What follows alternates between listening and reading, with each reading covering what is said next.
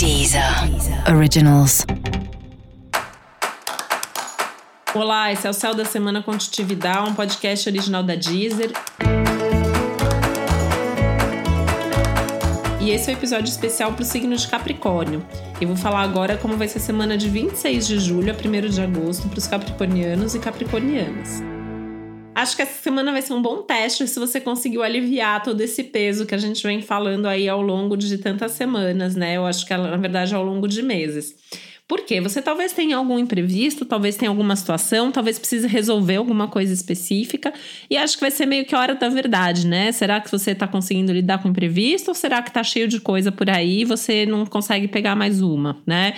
Será que você aprendeu a delegar e alguém pode te ajudar a resolver os contratempos, os imprevistos? Ou será que ainda tem alguma coisa aí que você precisa aprender a delegar?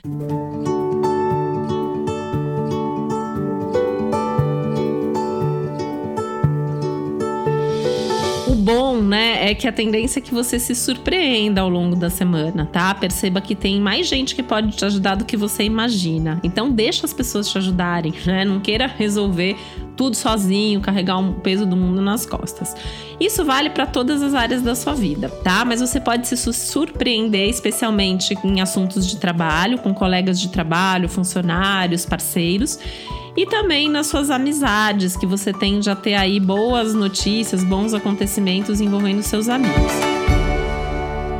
Falando nisso, é uma semana legal para valorizar suas boas amizades, né? Fala para seus amigos o quanto eles são importantes, né? Se coloca ali também, né, nessa posição de ser alguém com quem eles podem contar e, e demonstrar que você também pode contar com eles, né?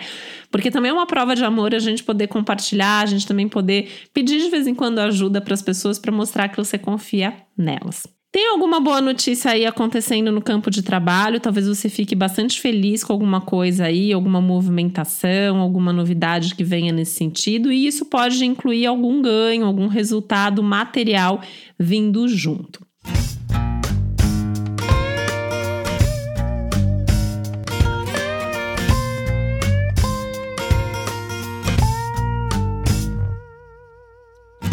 Cuidado com a forma como você expressa as coisas, né? Esse é um tema meio geral da semana. No seu caso, isso pega especialmente nas suas relações mais íntimas, família, vida amorosa. Então, tem que tomar um pouco de cuidado as conversas que você for ter aí nesse campo mais íntimo, principalmente aquelas conversas mais delicadas para falar de problemas, para falar de coisas que estão incomodando. Enfim, talvez seja até melhor avaliar se é hora mesmo de ter essas conversas ou se não é melhor jogar um pouquinho mais para frente, tá? As questões, as questões familiares estão mais conturbadas mesmo, pode ter um pouco de briga, pode ter um pouco de tensão. Então, assim, tem até que respirar fundo, talvez, para lidar com algumas situações sem entrar em embate, sem causar aí uma, uma revolução total dentro de casa ou nas questões de família, né? Mesmo que sejam as pessoas da família que não necessariamente moram com você.